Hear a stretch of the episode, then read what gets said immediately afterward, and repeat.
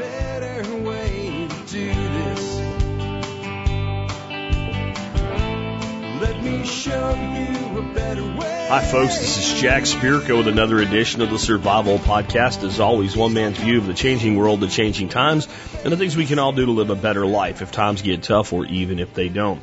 Today is November the 5th, 2015. This is episode 1673 of the Survival Podcast. And I've got another back to basics episode for you guys this week. Uh, we, we're doing two this week. We started out, we did one uh, on, on basic assembly of a bug out kit or a 72 hour kit. And I got a lot of really great feedback to that. And I've decided we need to continue to do some of these back to basics shows. One of the things that really got this show off the ground in the beginning, eight years ago, was that I did a lot of stuff like this, and a lot of people were able to then say to their friends, hey, check this out. Prepping isn't what you think it is. So I'm trying to do that once again, but now with eight years behind me in doing the show, uh, having spent this time talking to you guys, learning from you guys, doing countless hours of research, and talking to expert after expert uh, in various aspects, there's a whole new take that I have on it that I think actually simplifies it further. And I think my ability to teach it is probably better just from the experience of teaching for, well, total production time in podcasting now over 10,000 hours. That's uh, not 10,000 hours of content, but 10,000 hours of producing shows is a milestone I crossed last week. So hopefully this will be well received. And uh, before we get into today's topic, let's go ahead and take care of our sponsors. They do a lot to help take care of you by making sure the show is here for you Monday through Friday, five days a week. Sponsor of the day number one today, bulkammo.com. When I need ammo and I want it in bulk, I go to bulkammo.com. Why? Because the name says what you're going to get. Ammo in bulk at great prices with lightning fast shipping. How fast is their shipping? It's almost like this. I've placed my order. I go on about my day and I hear, gee, who's that? It's the postman with my ammo. How did that happen? It's not quite that fast, but it feels that fast. I think for most of us to think, you know what I should do? I should run out to the, you know, sporting goods store or whatever and, and bulk up on ammo this week. By the time you got around to doing it, it could be sitting on your doorstep. That's how quick their shipping is. They have all of the common cal- calibers, great pricing, excellent service, and they're a long-term sponsor. Been with us for, I think, four years now. So when you need ammo and you need it in bulk, get on over to bulk ammo. Remember, ammo is one of the three components to the, the, the triangle of gun operator effectiveness. You've got to have the weapon. You go to a gunfight without a gun, you got a problem. You, the operator, needs training, but even with a good operator and a good firearm, without the ammo, man, that's the terminal tackle, as we say in fishing. You've got to have the ammo to put food on the table, to protect life and property, and to train effectively. Check out bulkammo.com today, and remember they do do a discount for members of the support brigade. Just check the benefits section of your MSB for more information on that. Next up today, sponsor of the day number two, Safe Castle Royal, the original survival podcast sponsor. Before there were any sponsors, there was Vic Rantala saying to me, Hey Jack, we love what you're doing. We want to be part of it and we want to know how we can sponsor your podcast. Problem was I was in like episode 20 and there were like, I don't know, 70-ish people listening to the show. And I just didn't feel right taking anybody's money in return for exposing them to just 70 people in an audience who may or may have not continued to listen. But what I said was, hey, Vic, let me tell you what, just, just stick with us. And when we're ready, I will give you the first opportunity to become a sponsor of the show. It was quite a while later. It was February of the next year that we launched the MSB and we launched the sponsorship program along with the member support brigade. And at that time, Vic stepped up as a sponsor and a discount partner. Vic has now been with the Survival Podcast as a sponsor and supporter for seven years. Uh, that's why I call them the original survival podcast sponsor because they were first and they've been loyal as anything could ever be. Seven years in the podcasting world. Are you kidding me? If you check out Safe Castle, you'll find all the things you need for your prepping. Uh, from long-term storage foods to the stuff to make your own long-term storage foods, from the practical to the tactical, and everything in between. If you check out their sister site, you can link over from safecastle.com. You'll find they make some of the best hardened shelters there are. And I don't know if you've paid attention, but there's these things called tornadoes that come around once in a while. So a shelter isn't just a bunker in the ground to hide away from the Illuminati. There are practical everyday reasons to have hardened shelters. You can find all of that and more with the original survival podcast sponsor, Universal Rule. Remember, they also do a discount membership program.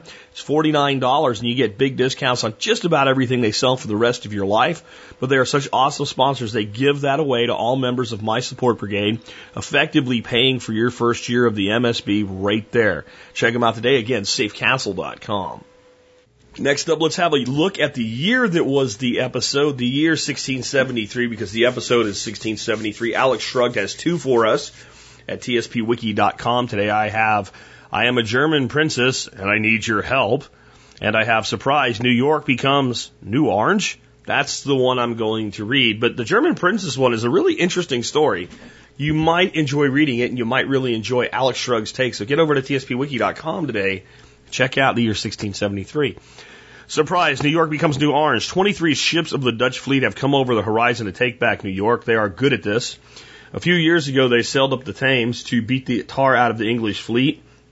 Shortly thereafter, London was hit hard by the plague, which is why the Dutch were blamed for that outbreak. Now, the Dutch have come to New York to take back some of their own. The old fort has fallen into disrepair. The cannons are not worth the gunpowder needed to blow them up. The Dutch changed the name of New York to New Orange, but the new name won't last long. By next year, a peace treaty will be signed. New Orange will be returned to the English. Caribbean islands that have been taken by the English during the war will be returned to the Dutch. The Dutch would ne- were never too excited about North American colony. Returning it to the English seemed more like passing on a debt award than awarding a prize. It will be a long time before New York prospers. My take by Alex Shrug, it's difficult to explain fully why the English were at war against the Dutch and siding with France at the time. Frankly, it seemed to most people that King Charles II was considering converting to Catholicism. France was, France was Catholic. On the other hand, King Charles passed the Test Act that required all people in public office to take communion in the Anglican Church or resign their position. The religious test forced the Duke of York, the heir apparent to the throne, to resign his position in the Admiralty. The Duke had converted to Catholicism. The Test Act was modified a few years later to grant an exception for James II the Duke of York and future king.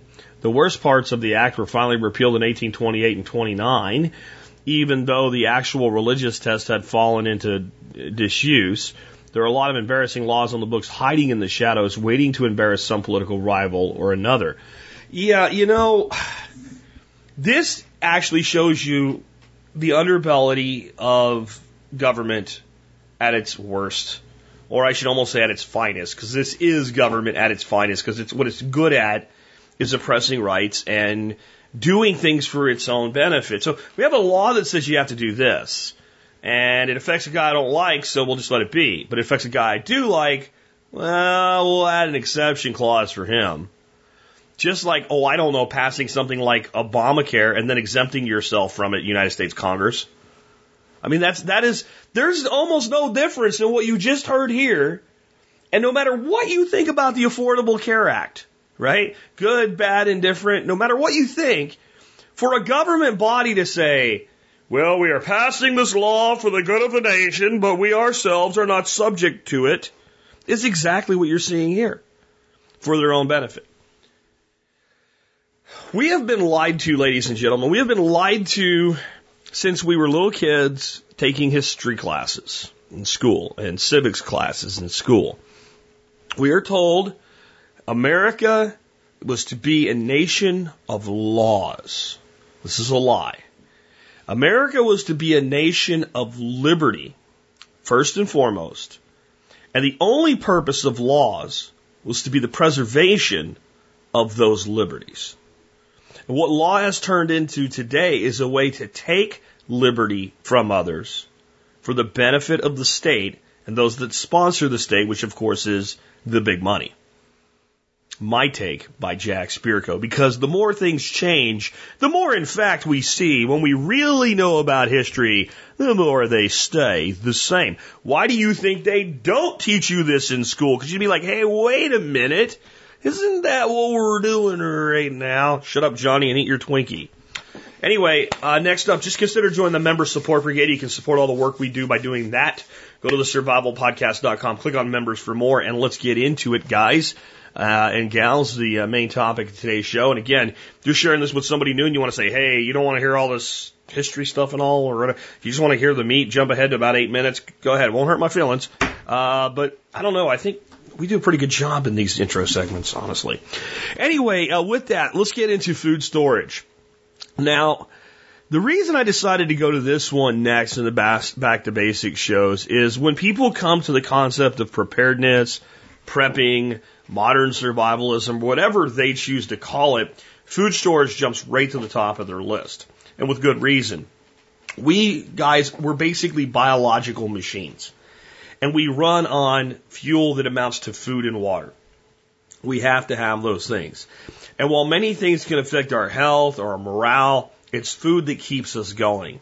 In fact, it was said, and it's been attributed to Frederick the Great and Napoleon, both, that an army marches on its stomach. And it's one of those quotes that you can't really confirm. It wasn't ever really written down anywhere, uh, where it was absolutely, we know that this guy said this during a speech or whatever. Um, it's kind of a, a hearsay thing. But whether they said it or not, it you can be sure that both of these commanders knew that fact was true, and it was part of how they planned uh, their maneuvers. Because if you don't feed people, they tend not to stick around. They leave or they surrender so that maybe maybe the enemy will feed them. You, you've got to be able to provide food for your people, or in this case, for yourself. But if you believe the media, then preppers like us, we store food in three ways only. We either have five gallon buckets stacked to the ceiling and they're full of rice and beans and dry corn, uh, or we have a basement filled to the top of a stairwell with military MREs, or maybe an entire bedroom with pallets of 20 year freeze dried canned foods. That's, that's what we're all about. We have these you know, massive stockpiles of food. Now, look, I am what I would consider an advanced prepper. Um, I have a plan for every day. I have the plan for the mundane emergencies. I have plans for big long term emergencies as well. And I have buckets of dried goods that I have put away, like rice and beans, because it's cheap, it's easy, it's fast, it works, and once you do it right, it lives longer than you do, or it lasts longer than you do. So it, it kind of makes sense that once you've got everything kind of firmed up, that you might do that. If for no other reason, if there is a long term situation, you can feed others with it. Okay. Uh, I also do have some MREs, not as many as I, not as much as I would of other things, you know, because honestly, I don't think they're the greatest thing in the world. But if you need to go somewhere and you need a meal that you know will be available for you and you want to pitch it in a bag or something, you know that'll work. So to me, they're more of the mobile thing. And that's, that's what the military designed them to be. Uh, and I do have definitely freeze dried canned foods, specifically meats because as we go through what we're going to go through today, you're going to see that it's one of the more difficult things to convert into something that's shelf stable. So when I when I follow the process I give you today and I start saying, okay, what do I eat every day that's the most difficult to store long term? Meats are one of those. And that means that it, it's reasonable that I'll open one of these cans every once in a while, use it and replace it instead of just put the stuff in the back of a cabinet and forget about it because that's what we don't really want to do. What I'm saying, guys, is these things that you think of as prepper foods are not the core of our food security planning. Not by a long shot. Our food security planning is so integrated into our lives, we don't even think about it anymore. We really don't. Well, we use these things like, you know, freeze dried chicken cubes, for instance, from Mountain House, or uh, beef beef chunks, right? Those are two of my favorite things to yes store up. It's adjuncts and extenders because a lot of the other stuff that it's really easy for me to store, meat, if I need meat to go with that, I can pull out a can of that and have it ready to go in almost no time at all. And they're cost effective for what they are. Whereas, you know, freeze dried cans of green beans, not really that cost effective. So we always want to be cost effective and logistically appropriate for what we're doing, if that makes sense. So with that in mind, let's start out with just, especially for newer people, why would we store food in the first place? I mean, what most people think is, oh well, you know, the whole world could fall apart and I'll be starving if I don't do it. Let's let's just put that on the shelf for right now. Let's just let's just take the the big giant, you know, zombie level disasters, all of them, EMPs from the Koreans and coronal mass ejections from the sun and a global zombie induced pandemic and uh, peak oil and all that stuff. And let's just, let's put all in a nice little package with a bow on it. and put open later and set it on the shelf and just not even worry about it. Okay? And let's just think about the daily, everyday life that we all live and the things that we all come up against at some point in our life. And then let's also even just think about our daily life as it is and not any type of emergency. Just we have to work really hard. We only earn so much money. Sometimes we feel like we don't have enough time for stuff. Sometimes we feel stressed out. We don't feel like we're eating well.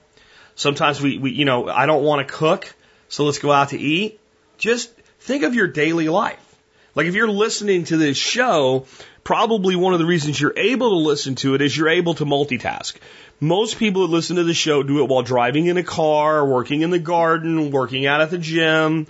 Since it's audio and it's not a video type thing, you don't have to sit down and focus on it. You can do multiple things because in today's day and age, time is one of the most valuable things that we have. I watched Gary Vaynerchuk video the other day and he said, I want an honest show of hands.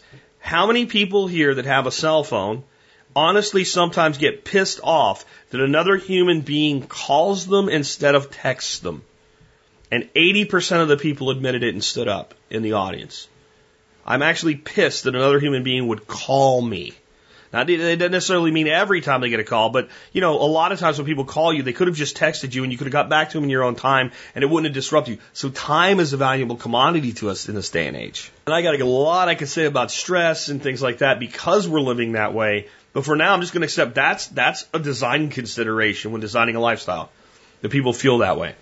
So we're worried about our time. We're worried about our money. So let's start out with convenience and cost savings. Before I even talk about security, those are the two biggest things that I get every single day out of the fact that we have a food storage management program in place. We have stuff where if we're like tired, I don't want to deal with it. Right. Instead of putting out some kind of fast food garbage, I can go in the freezer and pull out a, a vacuum sealed one pound pack of our homemade meatballs that are amazing. I can yank those things out in the morning and throw them on the countertop and they're defrosted by noon, toss them in the refrigerator and I can just heat them up for dinner. Okay. That alone, that alone prevents us from wasting money on going out to eat, to eat food that's nowhere near as good as the quality of what we make at home. And then you don't have the time of preparation because you've used a, a surplus time to, to do more than you needed to so that when you don't have the surplus time, you don't have to stretch it. And even when you just say the heck with it and go out to eat, then you burn all that time going out to eat. You know, waiting for the waiter to show up the second time, waiting for your drinks, waiting for your waiting, waiting, waiting, waiting. So the very thing you've done because you don't feel like cooking and you want to save time actually ends up costing you more time. So if you had just the convenience factor, how about uh, you have people coming over and you decide you want to cook something for them uh, that's kind of your specialty and you need something to do that and you go in your cabinet and you do not have it. Doesn't happen here often. Doesn't we just because we we have a little bit of extra of everything and we maintain that extra. So that way you just have that convenience. So convenience and cost savings. Cost savings also comes into the standpoint of since we're storing food and we have made allowances for that in our lives, when something goes on sale, we buy more of it. When there's a coupon for something, we take the coupon and buy as much as we can with it. So there's a direct cost savings as well. So it's, it's cost savings and convenience. You're getting your time and your money back. So uh, that alone should be enough. But security is a piece of this. If you have a, a storm and you can't leave the house for two weeks, most people in this country, unless you live in New York and you keep your shoes in your oven, because that really happens. Look, at Google Kitchenistas. I'm not even going to put a link to it or anything, but if you want to see how unprepared some people are, Google Kitchenistas. You'll want to punch yourself in the head if you've never heard of it before. And if you have heard of it before, as soon as they said it, you're like, I want to punch myself in the head. But most people that have a regular home, if you got locked in your house for two weeks, you'd survive. But would you enjoy, you know, would you enjoy your meals? Would you, or by the end of it, would be like, oh my God, I need anything other than this. But if you're stuck in your house for two weeks, your power is out. Then what kind of situation are you in? Yeah, most people would, they'd get by, but not well.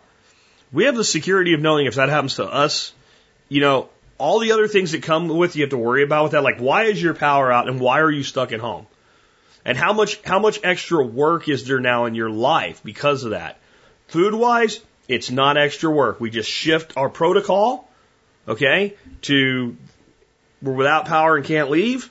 So now we're going to start using those procedures, and those procedures are, hey, we're eating this type of food now. We're drawing from these stores. So security, cost savings, convenience. That's why we do this. And when you understand that, there's nothing weird about it. In fact, it's kind of weird that people don't do it. So let's start about how to start out and do it on the cheap. Because I want to, I want to get you somewhat prepared, and I want you to almost financially not even notice it happening. You, you, you're probably thinking, nah, he can't do that. Those of you that are old to the show, you're like, hey, wait till these new people hear this because this is awesome. All right, so um, all I want you to do is start out with a notebook. Just get a notebook. If you don't have a notebook, go get a big stack of like blank paper and staple it together and throw it on the countertop in your kitchen. And every time you eat anything or anybody in your family eats anything, write it down in that notebook. Okay? And then, if once you write it down, I want you to say, where did that item come from? Did it come out of the refrigerator or the freezer or anywhere else? The cabinet, from under the bed, next to the shelf, whatever. Out in the garage, down the basement, anywhere where it wasn't refrigerated. Put a star next to that item. That is a shelf stable item, and it's shelf stable as it sits. You do not have to do anything to it to make it shelf stable. Put a star next to it. Then, every time you use an item that's already been written down, put a check mark next to it. Whether it was storable or not, right? So you ate, I don't know, a hamburger. You ate, you used a, and don't put down a hamburger. So if you pull out a, a pound of hamburger meat to cook for your family, just put down one pound of hamburger meat. Okay? And if you use, I don't know, let's say uh, macaroni, one box macaroni elbows. Okay? And then you would put your star next to your macaroni, but not your, your hamburger meat. Now, if a couple days later you also use another pound of ground meat, don't write down one pound ground meat. Go up where your ground meat is and put a check mark after it. Okay?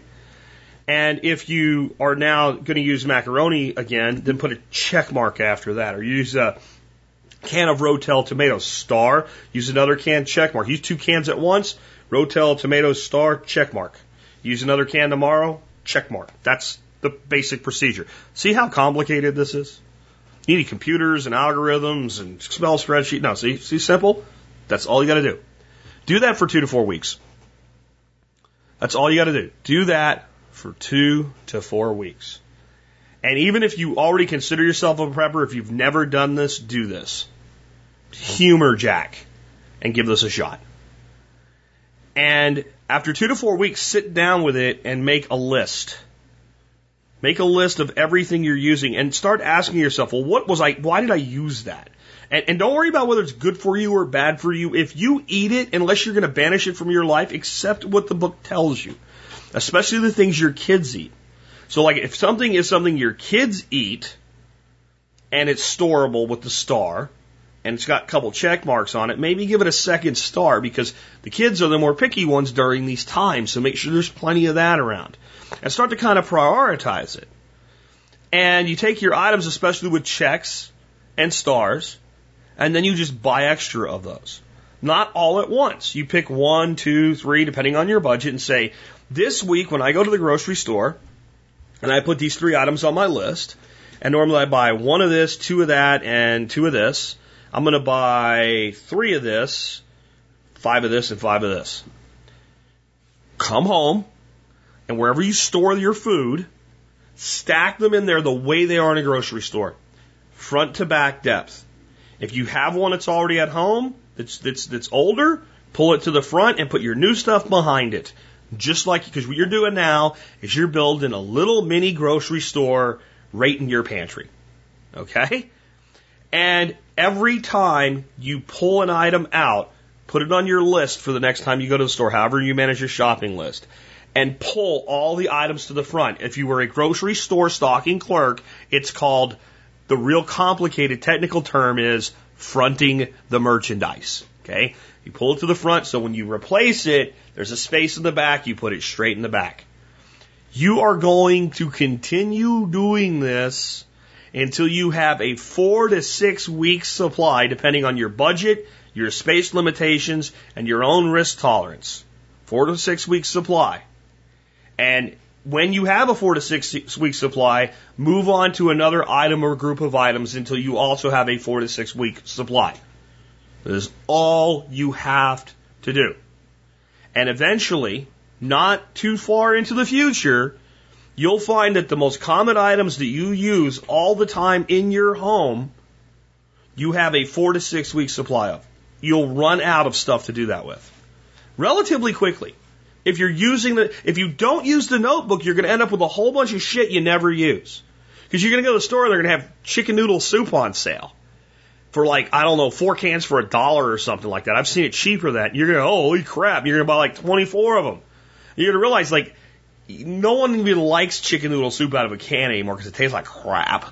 And the only reason you had a can of it in your pantry anyway is when the kid's sick and you want to give him soup and you don't feel like making it, you open it up and say, here, Johnny, eat the soup. Now, if you eat chicken noodle soup, nothing I just said applies to you. But what I'm telling you is you don't use the notebook.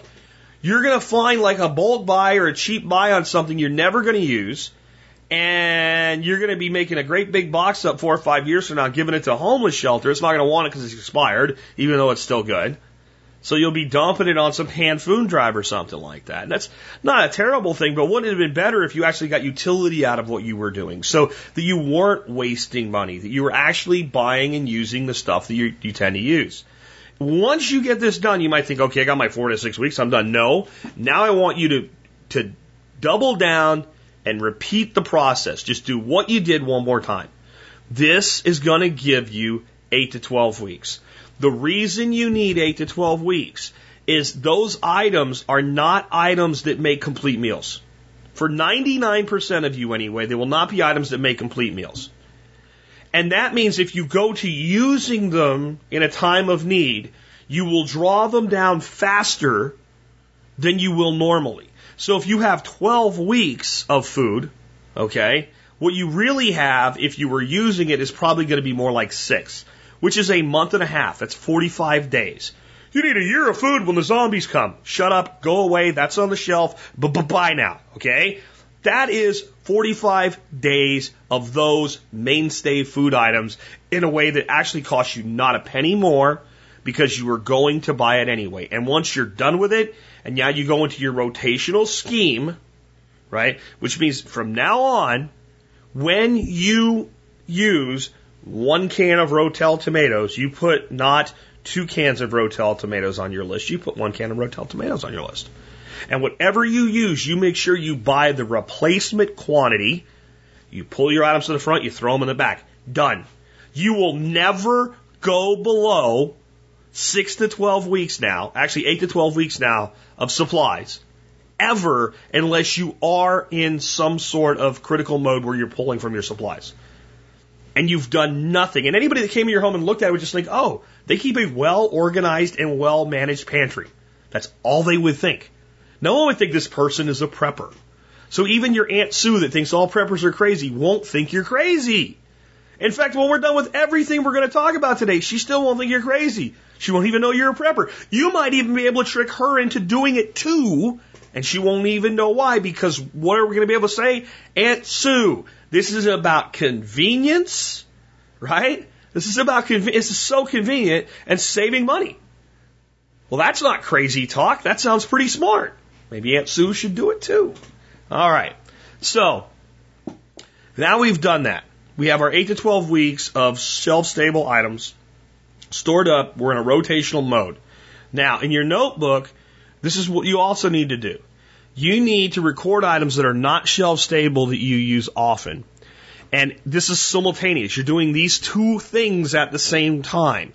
You're going to start asking yourself, this item that I use all the time, can I acquire a substitute for it that is shelf stable? So let's say that you cook with fresh green beans on average once a week. You could use canned green beans for that same need, even though canned green beans are nowhere near the quality, okay, of a fresh green bean. You could also use frozen green beans that you keep in a freezer that would not be storable if the power's out forever, but with other things that we'll talk about in the future with shoring up your energy resiliency, you, you, it's no real trouble to keep your freezer going for a couple weeks. It really isn't. You don't have to have a generator running 24 hours a day to do that either. We'll, we'll get to that. Many of you know we've already covered that, but it just, you can use that and that way you can have some portion or maybe a little bit of both. Maybe, okay, if we use green beans that much, kids like them, I like to cook with them, whatever, we'll get a few cans of green beans, we'll put them in here, and uh, we'll get a couple bags of uh, frozen, flash frozen green beans, we'll put them in the freezer. We'll make sure we note on our little list where we manage our food from where those items are so we don't forget that they exist. And every once in a while, you know what, we'll go ahead and bite the bullet and use some canned green beans or some frozen green beans uh, especially when we're doing casseroles or soups or something, where it doesn't really matter, and then we'll replace those. But if we need them, and I'm making something that calls for the item, and I don't have it fresh because I'm relying on my stores, okay, now I know I've got I've got two bags of frozen green beans, and I've got four cans of canned green beans. For what I'm making here, the canned would be good enough. You get a can out, put it on our replacement list when this crisis, whatever it is, this inconvenience passes, we'll go out there and replace that one can of green beans. Got my new shopping list, and I'm on with my life. I'm on, this will save you time. The little bit of time you spend to write this stuff down will save you time in, in the long run. Okay? Um, so can I acquire substitutes? Or can I make them shelf stable? Well, if I'm growing these fresh green beans, I can can them myself. We'll talk about that later. Or I can freeze them myself or I can dehydrate them. And then I can dry can them or vacuum seal them. So those are your two biggest questions. Can I acquire a substitute or can I make them into a substitute? And just start figuring out how you can do that. All right. Uh, and then form a plan to store replacements and create stable versions. This is how I'm going to now do that. I'm going to start doing this. I'm going to learn this skill. Uh, I'm going to plant a whole bunch. If you have a garden, I'm going to plant a whole bunch of this since I'm buying it. I'm going to buy. I'm going to plant more than I can uh, use, and as I have surplus, I'm going to make it storable by method X, Y, Z. All right, and then whatever you can't replace or alter to make shelf st- stable, just accept it, at least for the short term. Right? okay, it's really hard to make a good quality piece of beef shelf stable in a way that the next time I make stir fried vegetables with beef, it's going to taste right. I can make jerky out of beef, but you don't make stir fried vegetables in beef or broccoli and beef with beef jerky. You just don't. It doesn't work. So, okay, that's a limitation for now. I'm just going to focus on getting these two things done. You get that done, and I guarantee you this is what's going to happen. You're going to look at this, and especially if you do things like, well, I use chicken, and but what I did is I made chicken soup with it. So I'll get a can of canned chicken, or two cans, or three cans of canned chicken, and then so I don't, you know, when you use canned meat like that, if you put it in soup all the way through, you, you'll cook it to nothing because it's already cooked. I'll just add it at the end. So I'll make basically a vegetable soup with a chicken base so I'll get something like bouillon or a much better product, better than bouillon, and I'll make that part of my, my replacement storage. I'll have that in my fridge. Better than bouillon once you open it, it needs to be in the fridge. So now, or I'll buy chicken broth or chicken stock that's shelf stable. Now I can dump that in, add my vegetables, cook my vegetables. They can be frozen, they can be dehydrated, they can be anything, right? They can be fresh. And when I need chicken now, instead of using fresh chicken, I'll just get that can of chicken and dump it in there at the end and warm it through, and now I've got chicken soup. So I can also find replacements for meats with canned meats. There's just limits to what I can do. That works fine to make soup. Uh, they even make canned beef. You can buy it in the grocery store. You don't have to go to a specialty store for it. But it's not going to replace a steak. So you just accept what you can't replace. All right? Um, then start learning about methods of replacement or conversion. So the easiest thing to do is just buy canned versions of these foods. So anything that you use that you cannot store on the shelf, if it comes in a canned version, pick some cans up. And now, now we don't need to have a deep amount of those. Those we know we do four, half a dozen. Let's say you use potatoes a lot. Potatoes are shelf stable, but unless you have a good root cellar and all, they only last so long before they start to go off on you. Right? So you can only store so many. But you can can potatoes and you can buy canned potatoes. So you maybe you get a few a few of those cans of like the new potatoes. Those are pretty good sliced up and fried. Um, or, or what have you. So buy canned versions, even if you don't use them that often, small quantities for your replacements, and learn to can your own. You might also want to learn about lacto fermentation, which is basically putting vegetables into a saltwater mix and letting them ferment into like a tangy thing, usually kickstarting them a little bit away from yogurt. I threw that in there because it's so easy, anybody can learn to do it, but I could do, you know, a show just on lacto fermentation, a whole show. So we won't go deep into that today, but when we lacto ferment, Foods that would normally last a week in our refrigerator last months. Foods that would normally last a week on a shelf or in a basement last months in a basement. Okay, so lacto fermentation is one option there. And then curing meats. You can do biltong, beef jerky, and regular meat cures. Uh, they're not hard. You can make your own bacon. I can show you how to make bacon. And when you're done with it, you can hang it from the ceiling in your kitchen for months without refrigeration and it will stay good. Even though the bacon you buy in the store, if you wait too long to cook it, will go rancid, nasty, and bad. And you know what you do? You put salt on pork belly. That's it. That's how you make bacon. We get a pork belly, and we get a bowl or a bin or something to put it in inside a refrigerator. We get some good, like, quality kosher salt or sea salt, and we give it a good coating. We set it in that bowl, and we let it draw water out. And if you really want to do it, like the way I've found to make it work really, really good, is put something like a, a rack in the bottom of the bowl so that when the water comes out, the water drops down to the bottom and it's not sitting in its own juices. And you just keep an eye on it and you, add a little bit of salt. It takes a while to figure out how much salt to use. And the first time you make it, it'll probably be too salty. But I'll tell you what to do about that in a second. And once it gets to where it's hard and firm, and you know when you feel it, like this has changed now. It's not all gibby and wobbly and, and gooey. It's now firmed up. It's bacon. It's bacon. And if you have one of those really cool old style hooks that you had in old kitchens that hang meat from, you can hang that in your kitchen. And it can hang there for longer than you would ever believe. And you can pull it down and cut a slice off of it and have the best bacon you've ever eaten. You can cold smoke that if you want to be better. You can flavor your salt. Check this out. You go take uh, a little bit of, you want to make jalapeno bacon? You get some uh, dehydrated jalapeno peppers. Uh, and if you want it to be hot, you, you, regular ones with seeds in them. If you want it to not be so hot, dehydrate your own peppers. Cut them with the seeds off, so then it's just the jalapeno flavor. Put the jalapeno peppers in something like a coffee grinder. Grind that up, mix that in with your salt, and rub that salt into your bacon. You can thank me later. Now you got jalapeno bacon. Throw it out, cold smoke it if you want to, but it doesn't have to be cold smoke. That's just a flavor thing. And there's a lot, and like, so just think about how easy that is to make your own bacon and have it be able to store outside the refrigerator. And I'll be honest I have a lot of refrigeration around here because we sell eggs and stuff like that. When I make my bacon, I keep it in the refrigerator, but I keep it uncovered. I put it like on a plate or, or what have you, a, a, a tray, and I just let it sit in there uncovered. And it's better that way because it can breathe. It doesn't get skanky the way. I mean, take a package of bacon from the store just for an experiment. Throw it in your refrigerator. Wait about two months after the expiration date. Open it up and give it a whiff. You make your own bacon. That'll never happen again. And you can buy a whole pork belly dirt cheap if you check around and find a, a butcher shop that, that sells that way. Way cheaper than buying bacon from the store. So I'm not going to go into all these different ways you can cure meat, but with that one thing alone, I think you realize that a lot of the stuff we're paying for that we think is complicated, it's not. And now you got bacon.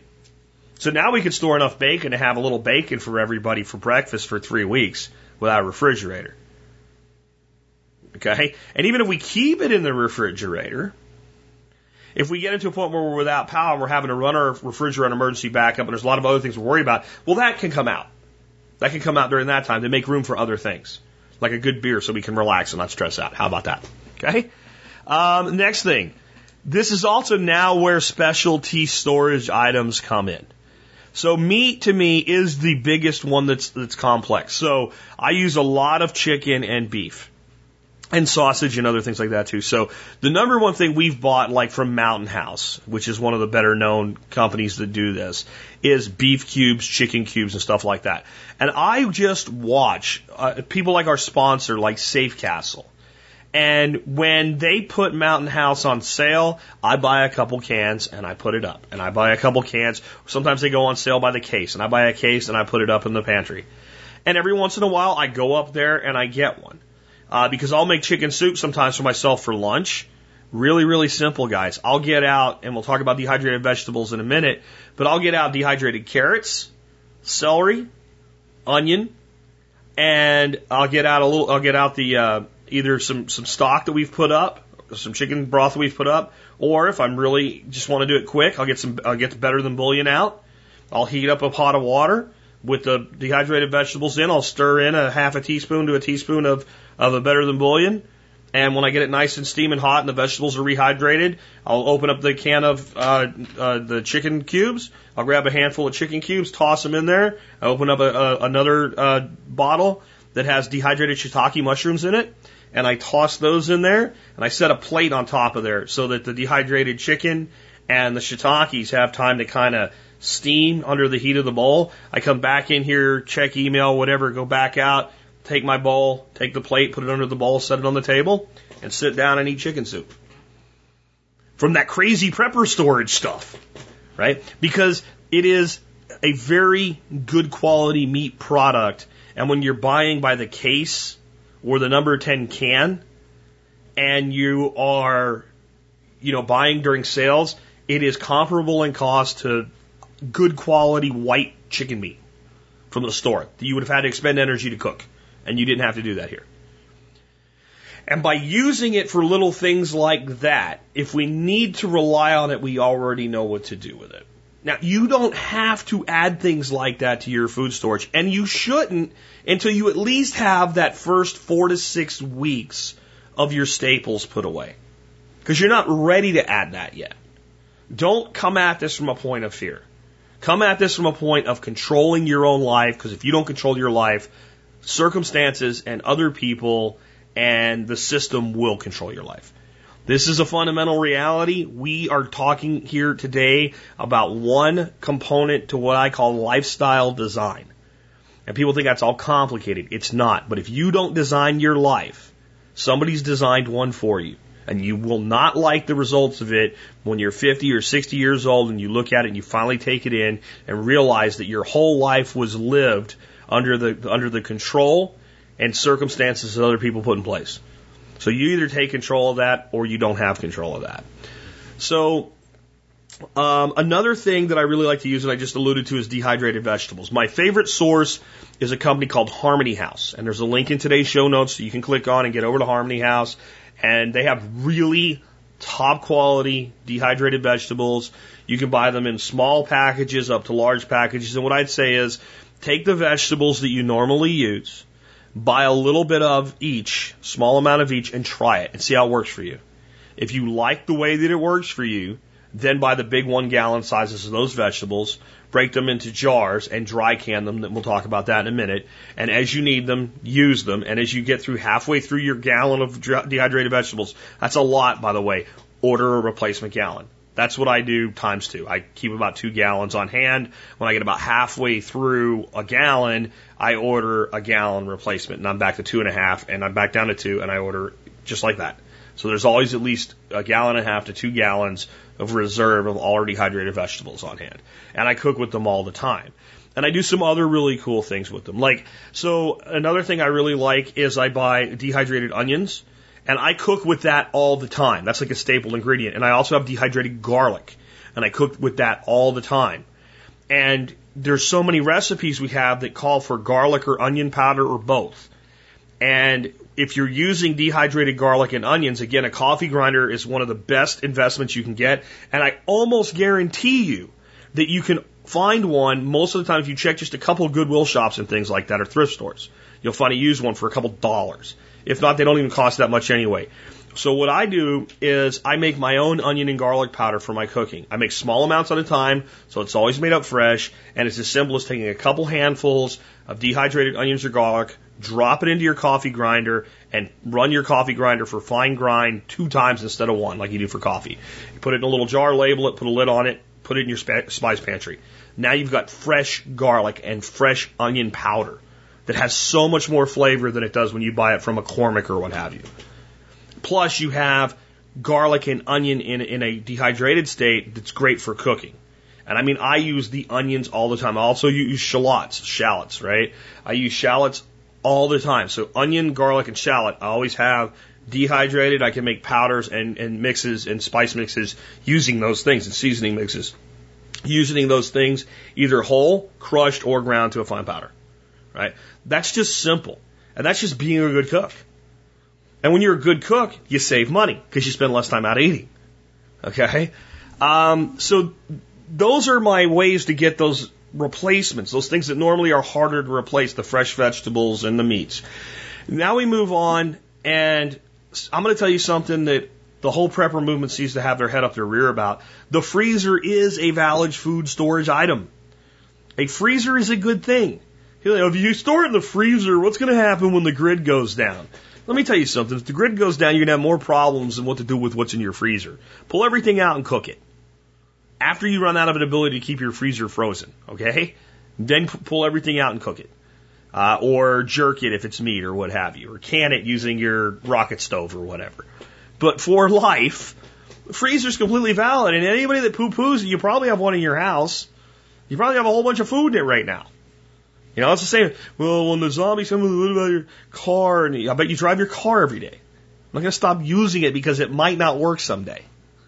So the freezer is completely valid. So I actually tell people it makes a lot of sense to consider getting a second refrigerator. Uh, so you, just so you have a second freezer or a chest freezer. Now, a refrigerator is cool because you can put like your beer. Like I'm a beer drinker. I like to have beer around. So they put the beer out in the garage instead of taking up space in the main refrigerator, and you'll drink less beer that way because when you want a beer, you got to go out and get it, right?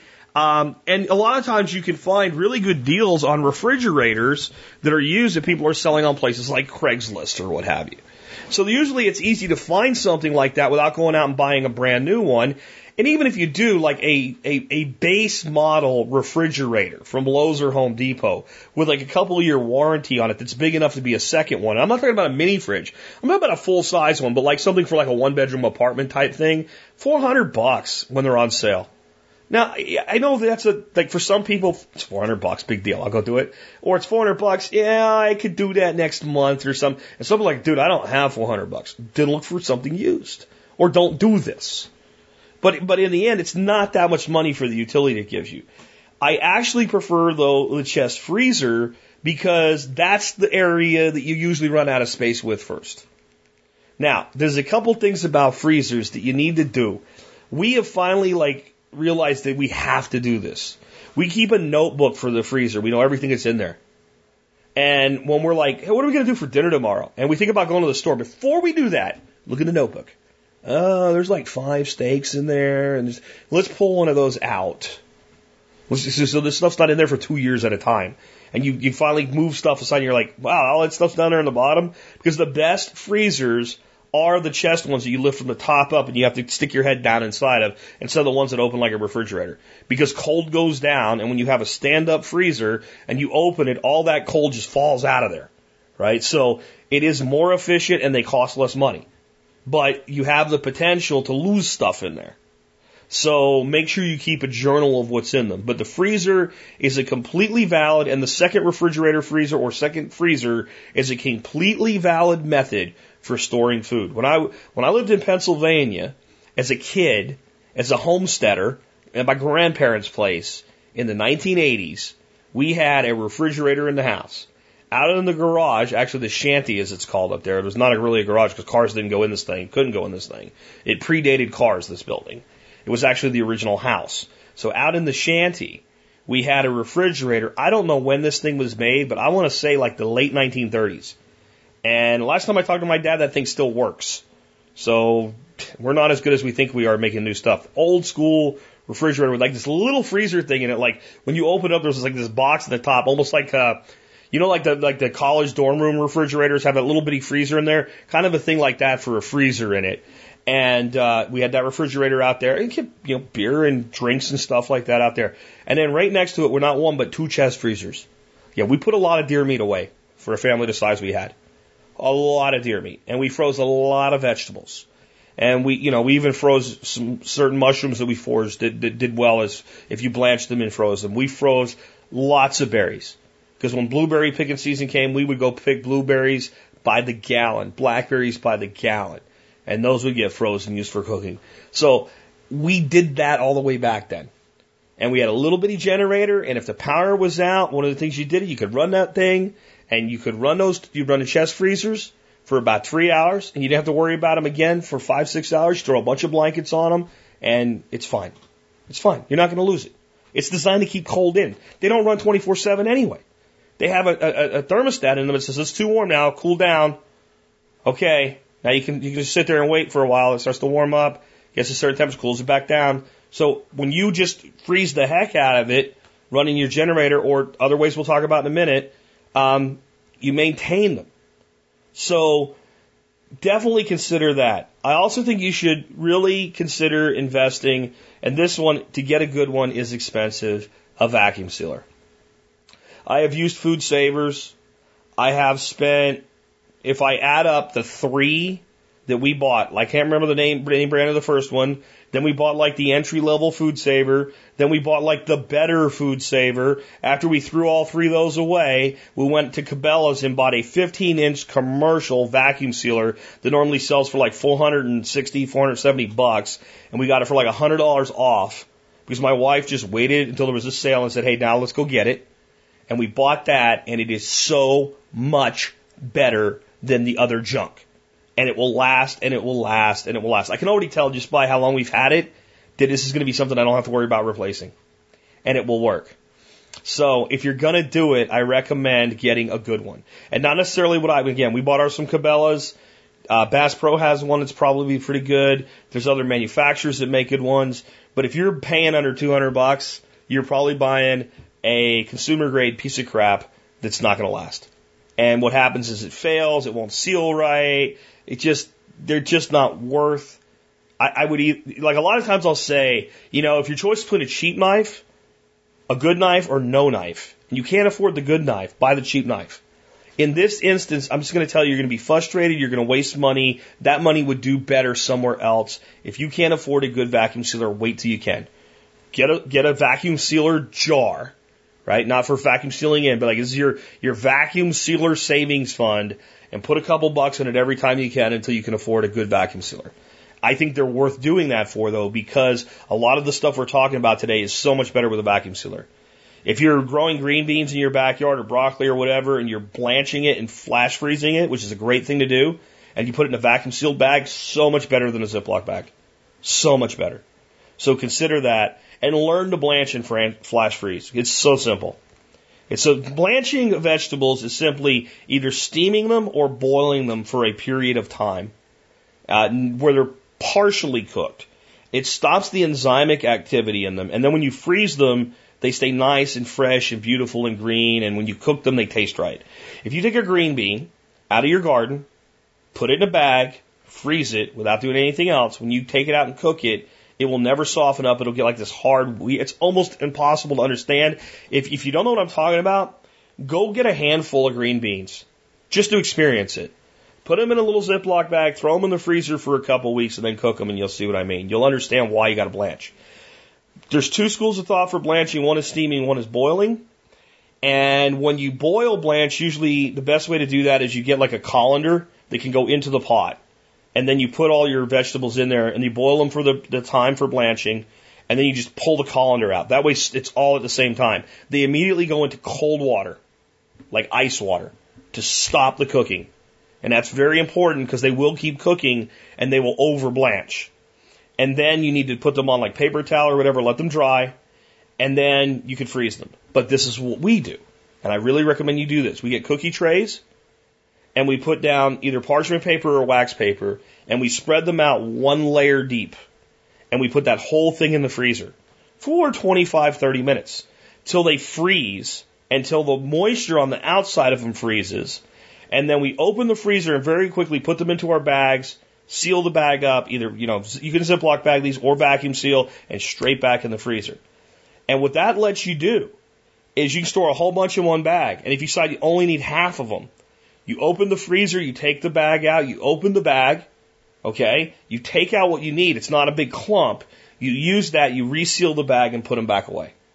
Now, if you vacuum sealed them, here's a couple options. One is, if it's not a big hassle, get your vacuum sealer out, cut the end off the bag, take what you want, stick the other end back in, re-vacuum seal and put them away.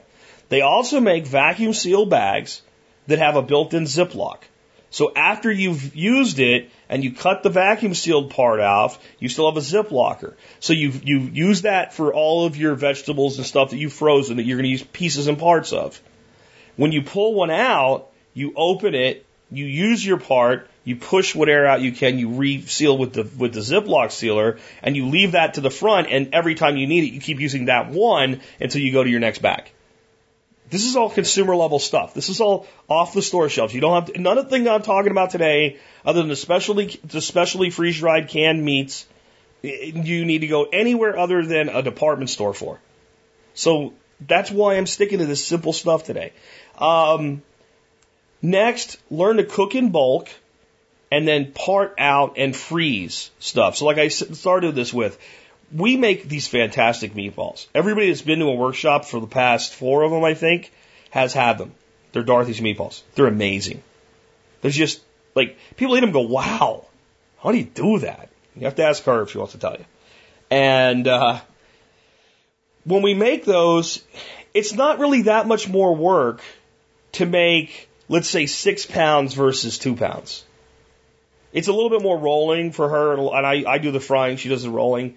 But in the end, you know, it's mixing the meat, and once you're doing that, you're kind of into it, and yeah, maybe it takes an extra 30 minutes. So we do that, and then we take all the meatballs once they're they're cooked and browned, and we put them on a cookie tray in the freezer until they're hard. And then we take a pound at a time, we put them into a, a, a vacuum seal bag, we vacuum seal that bag, we write on it with a sharpie what the date is and what kind of meatballs they are. We put it in the deep freezer. We write on the journal. We just added four bags, one pound each, meatballs, apple barbecue flavor. Okay? We know they're in there. And it really isn't that much more work. And then we had, you know, apple meatballs for dinner and we had some for leftovers that week. And the next time we want apple meatballs, if we don't feel like cooking, we go to the stuff that's frozen. And we always have stuff like that available to ourselves. And that, that way, when we're at the store and we see something like grass fed beef or what have you on sale, oh, let's make meatballs this weekend. We'll go and buy six pounds of that. And we need six pounds of pork to go with it. We'll make 12 pounds. And we'll put that up and we'll be good for 10 meals. And we'll keep two out because there's going to be a football game on Sunday, so we'll have them for Friday. And then Sunday, we'll have them for football food, right? This is just convenience. And how much better is that than going like, I don't know, Applebee's or Chili's or something like that because you didn't feel like cooking? How much less money does it cost? Um, canning. Canning is something that people are afraid to do because, you know, you could kill yourself with botulism or whatever. If you, if you follow instructions to do canning right, it's really very simple and safe. So anyway, years ago, I'm like, we need to do more canning. And, back, back then, instead of doing all the Shree based stuff and all I do now, I have big time gardener. I mean, I was producing massive amounts of garden uh, vegetables, uh, especially through the summer, because I was in a small urban setting and that's what I could do. So that's all I did. And uh, so I went out and I bought a big All American pressure cannon canner. I don't remember what model is, but I still have it. It's huge and it's going to last forever. My great grandkids will probably consider it a antique and don't even know how it works or something. And I love it. And it has a purpose. And it's for canning very, very large amounts of food at one time. That's what it does well. And, or pressure cooking a large amount of food at one time. And it's good for that. It's also bulky. It's a pain in the butt. And because of that, I never used it to the point where I really feel like I've gotten my money out of it, honestly. And then last year, I learned about a product called the Power Pressure Cooker XL. And it was the first electric canner that actually does pressure canning. Now, in the world of canning, you have steam bath canning for things that are high acid, like tomatoes can be steam bath canned. Anything that's not high acid or anything that's a meat has to be pressure canned. And by pressurizing steam, you push it at a higher temperature, above 240 degrees, and for a certain amount of time at a certain amount of pressure, we can can pretty much anything. And that's why you use a pressure canner. So it's important that we know that before we go on from here. Well, there's been electric canners for a while, and people have said you can't use them for pressure canning. Well, when I found this Power Pressure Cooker XL, the manufacturer says you can. And they say if as long as you're below 2,000 feet elevation and you follow regular canning times, you can pressure can with this. You set your time. If it's a 30 minute cycle, you set it to 30 minutes. You push can and you walk away. And when you come back 30 minutes later, it's done. You vent the steam off it. You let it sit there a while. You open it up. You put your cans away. That's all there is to it. So I bought one and son of a gun, it works. And we have used it like crazy, especially last winter. Its limitation is what I just said, four pints. Those are the small jars. And it does four pints per run. And so what we do with it is a lot like what I talked about with the meatballs. We make, you know, squash soup or something like that, beef stew. We make a whole bunch of it. We have it for dinner that day. And then we take all the extra and we put it into jars and we can it with the Power Pressure Cooker XL. And because it's electric and because it's kind of like a set it and forget it thing, we just heat, have our stew already in our pot we cooked it in. So you want a hot can. So you want, when you do things like this, you want them already hot before they go in there because it, it, reduces the time you have to process them for. So we just have the stuff sit on the stove. We, we get the jars already. We clean the lids off, etc. Wipe them down with a little bit of vinegar. Ladle the stew into the jars. Put the lids on the jars the way you're supposed to. Stick them in the thing. Set it and forget it. We come back when they're just about done. Wait till they finish. At that point, just turn the pot back on. Takes less time to heat up. It's still warm and there's less in it. So we get that up to nice hot steaming again. Do another batch of jars and usually two batches of jars and we're done. And that puts away eight pints of whatever we've cooked. And it's fantastic. But I, I, I gotta be honest, I wish it was for quarts because we would only have to do it one time. And even if we did a super huge batch, twice. And then we'd probably end up with like six quarts because whatever we're cooking, we're also eating. So I, I, I talked about this before on the air, and somebody sent me an email about a product called the Chard, C-H-A-R-D, Smart Pressure Canner. It looks a lot like the Power Pressure Cooker XL, and it does four quarts a run. I'm probably going to have Dorothy get me one of these for Christmas and try it out. I haven't tried it out yet, but I have no reason to believe it wouldn't work. Chris was the person that emailed me about this, and I said, "Can they? You know, do you know if the manufacturer confirms that it can be used to, to pressure can low acid foods?" And here's an email right from the manufacturer, dated August 17th, 2015. Uh, Lee McGowan, Chard International Customer Service in Wisconsin says, Hello, Chris. Yes, you are able to can low acid foods on the high pressure canning method with this unit. Please reference uh, nchfp.uga.edu for general rules of safe canning guidelines. This also has a ability to use a different pressure valve at higher altitudes. So those of you that can't use the power pressure cooker XL because you're above 2,000 feet, this comes with a different valve, which makes perfect sense. With a regular pressure canner, all you do is you change the pounds of pressure with a thing called a petcock. So you, if you've ever seen an old school pressure canner, some of them have a little thing that rocks back and forth. It goes, and some of them have a round one that kind of sits on there like a, looks like a big fat coin on its side, and it goes kind of back and forth like that, letting the steam out. And for the ones that sit there and rock, there's different ones, and you put a different weight on there when you're at higher elevations. For the one that looks like a coin, there's there's like three holes in it. It's like 5, 10, and 15 pounds. And you just turn it, and based on the size of the valve against the, the, the petcock itself, it determines how much pressure it takes to move it to let some steam vent. So that increases the pressure in the unit. So all this electric one has is something that does that. So I'm going to get one of these. I'm, I'm trying not to buy one for myself because Dorothy and I always have this, what do you get each other for Christmas thing? And I don't really care. I have whatever I want at this point. So this would be something she could get for me and like, you would buy that for yourself. I don't care. Then you feel like you did something for me. Anyway, so um, I'm going to try that one, but I have to say I haven't actually used it yet.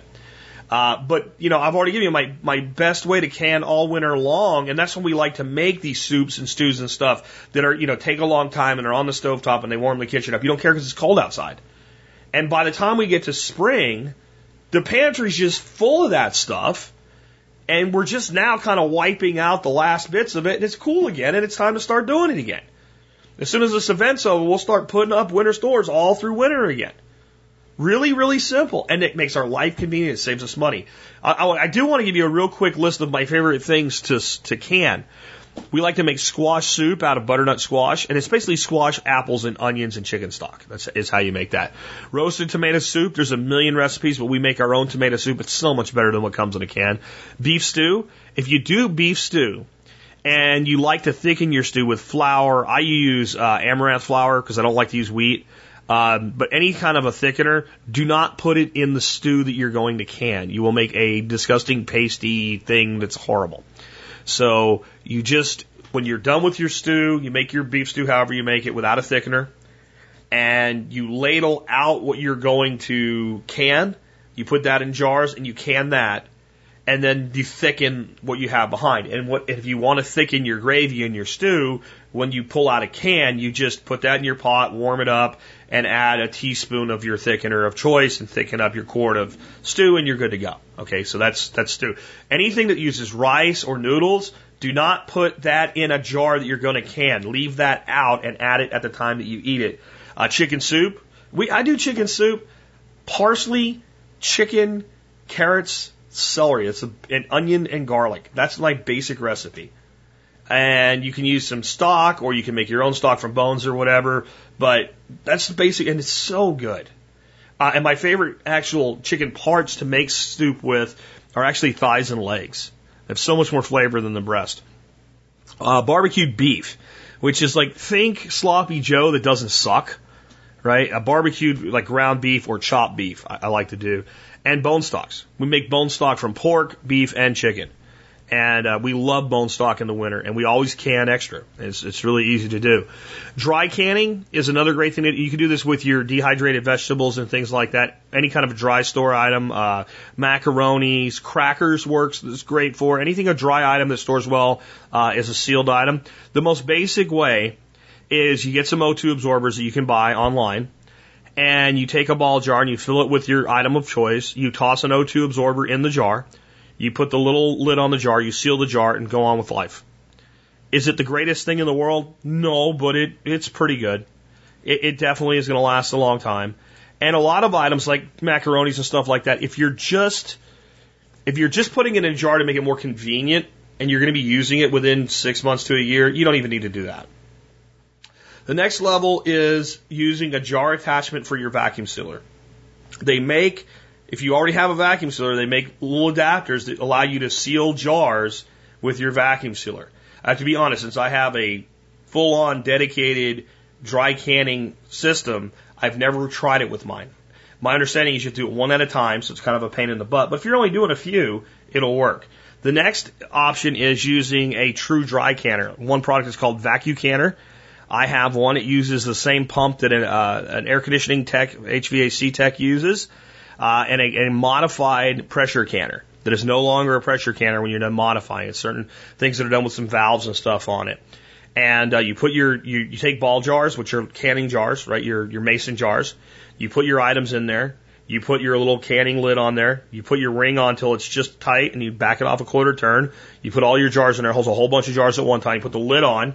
You close the valve. You attach your vacuum seal, or your vacuum pump to it. You run the vacuum way, way, way, way down you actually create a vacuum equivalent to outer space in there. And at a certain point, you shut the pump off, you open the valve on the canner, it goes, and everything's sealed. It's done. I have a video of me using mine that I, I, can put it in the show notes today for you to see it. This is a product that is several hundred dollars.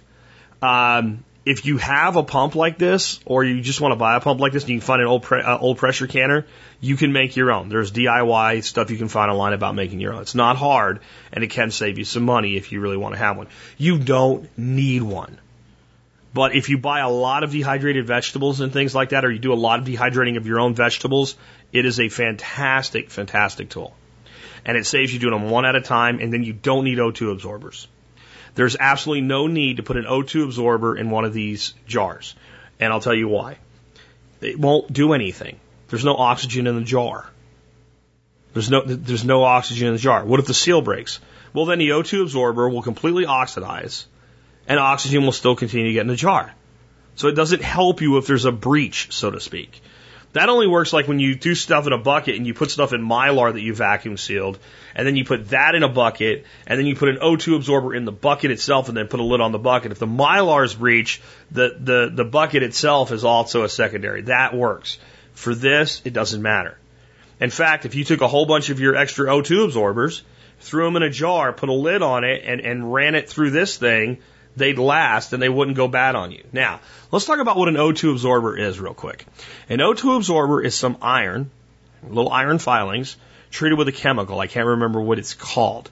This chemical causes the iron to rust really, really, really fast.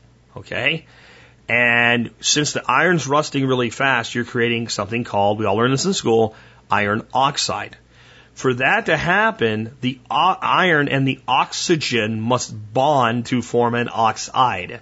Therefore, the oxygen has to come from somewhere, and since it's in a sealed container, it comes from the oxygen that's in the container, thereby taking up all the oxygen and leaving behind things like CO2 and nitrogen, okay, and other gases, other inert gases. And that's all that's left because all the oxygen is now bound up with the iron filings. And that's why you have this vacuum. If you put an O2 absorber in a can that's mostly full of, let's say, beans and seal that, when you go to open it, it'll be hard to open. You have to pry the lid off because since the oxygen got taken up into the iron, it's created a vacuum of sorts. Okay, there's still there's still gas in there, but all the oxygen is gone. Okay, so a, a, a significant portion of the empty airspace is now gone. So it's reduced the gas and it's left inert gases behind instead of oxygen, which oxidizes the food. Okay. When you have an O2 absorber do that, do you know what happens to it? It gets really hot, it gets warm. So, what else does that? You know those little hand warmers you can buy for hunting and whatever you find at like grocery, uh, not grocery, like like WalMarts and hunting stores and stuff like that. Look, you, open up the package and you shake it up and then you put it in your hands and it keeps your hands warm in your pocket for a couple hours. Yeah, that's a giant O2 absorber. It's exactly 100% the same thing inside there that is in these fancy food grade O2 absorbers. So if you were doing a bucket of beans, you can wait till those things go on uh, clearance at Walmart after hunting season's over and go buy some of them and chunk one of those into a five gallon bucket and put the lid on it and you've got a giant O2 absorber in there for, I don't know, 30 cents, because usually they're a three pack for a dollar when they're on clearance. Just a little aside there. Um, but let's talk about, now that we're done with this, what does this all result in? It results in meals ready to eat, not the military kind. Not the stuff in the brown bag that you have to mix the crackers with the stew so it doesn't give you heartburn. Really good quality meals to eat, ready to eat. So your convenience is up through the roof. Cost savings. It's incredible cost savings when you start to think about it by buying in bulk, by cooking in bulk, because I want you to kind of even think like almost like a corporate CEO. Wherever I can pinch money out of the budget, or maybe a CFO, right? Chief Financial Advisor Officer. Wherever I can pinch money out of the budget, I'm going to. Wherever I can lean out, because if I do a lot of little lean outs of efficiency in the budget, the bottom line gets a lot better. So if I'm going to make a, a pot of chicken soup today. And then four months from now, I'm going to make another pot. And four months from now, I'm going to make another pot. And I made three pots. I had to run the stove a significant amount of time to do that. Where if I make one big pot, yeah, I have to run it a little bit longer, take a little bit more energy to heat up that bigger mass. But the one big pot takes less energy, even with an electric canner to can the surplus, than the three separate pots did. I just brought my electric bill down a tiny bit.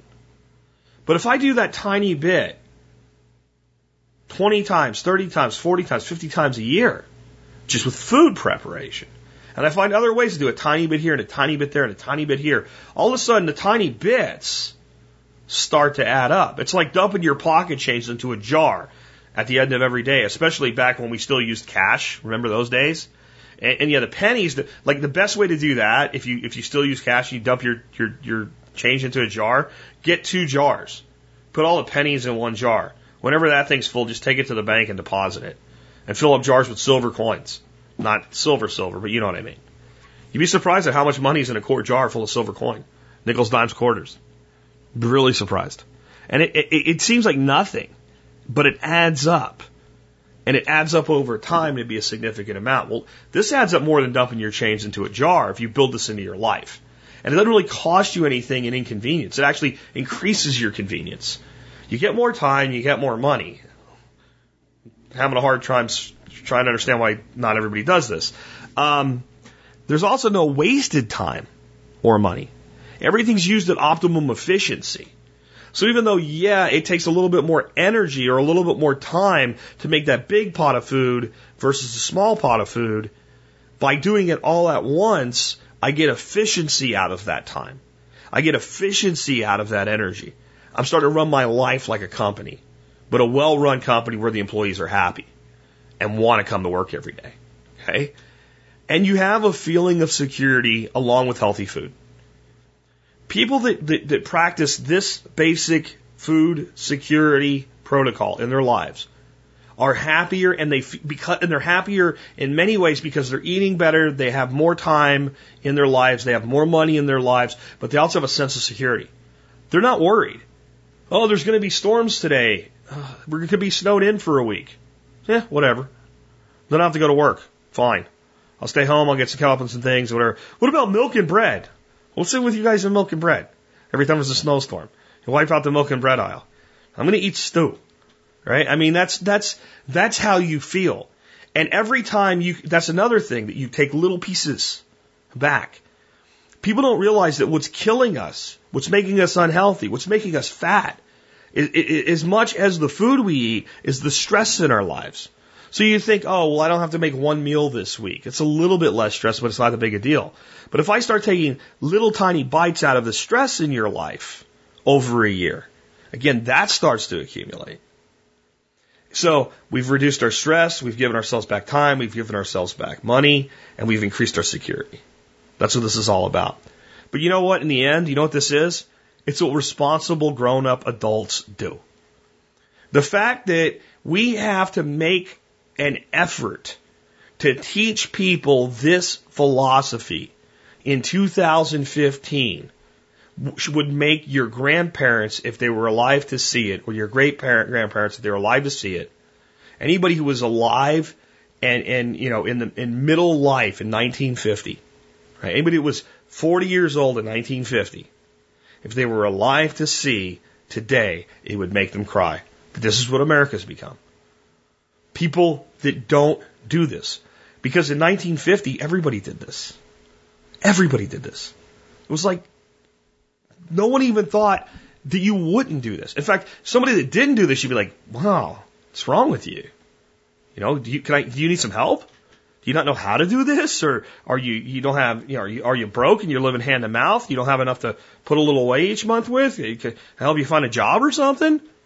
I mean, that was how people thought, and it's how we need to think again. It is how we need to think again. I recently had a guest on, and his goal is to build a, cur- a culture of preparedness in America. That's what I've been trying to do for eight years.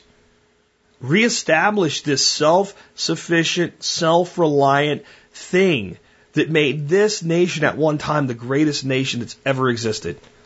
I wish I could tell you that we still should be holding the foam finger up, guys, but we shouldn't. Until we can get something this basic into the hearts and minds of our people, we're not number one. We're not number one in nothing anymore.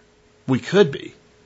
And it starts with you. And look, there's so many problems out there that you can't do anything about, but this one you control. This one you can fix. This one is in your circle of influence. A lot of the things people worry about that bring them to preparedness global pandemic, EMP, whatever, zombies, all things that either are unlikely or you don't have any control of anyway. This you control. This you can do something about. This you can grow up and take responsibility for. And today we're going to end with a song that's the complete opposite of that. Once more, I'm going to bring Jimmy Buffett to you. This song is called Growing Older but not up. And uh, there's a place for that too. There's a place for remaining optimistic and playful and having the exuberance of your youth. And I don't think there's a problem with staying a kid in many ways in your life. I think that people that do that live longer, healthier, happier lives in the long run and continue to, to, to adapt and learn new things and do new things instead of getting stymied and, and, and just stuffed up and not willing to try something new and different. Okay? So take this song for that part of not growing up. But when it comes to taking care of you, yourself, and your family, we all have to be grown ups. And with that, this has been Jack Spirko with another edition of the Survival Podcast, helping you figure out how to live that better life if times get tough or even if they don't. I rounded first, never thought of the worst as I studied the shortstop's position. Crack with my leg like the shell of an egg.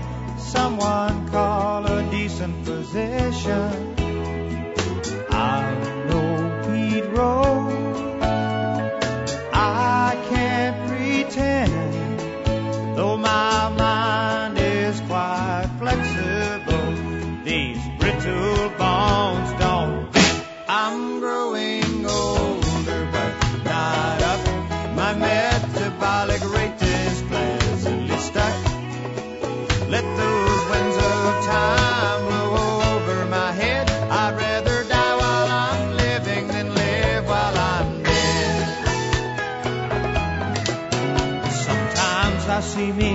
as an old manatee heading south as the waters grow colder. Tries to steer clear of the humdrum so near it cuts crop scars deep in his shoulder.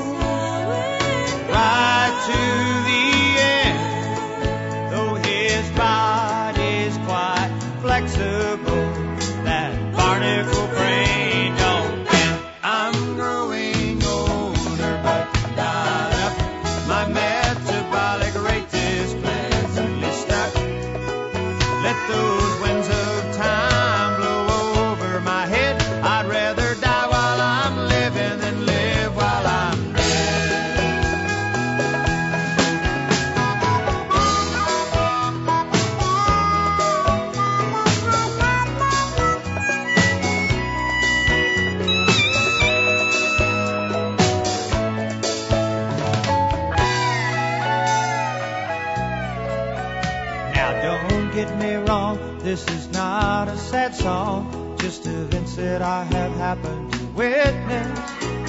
And time takes its toll as we head for the pole, and no one dies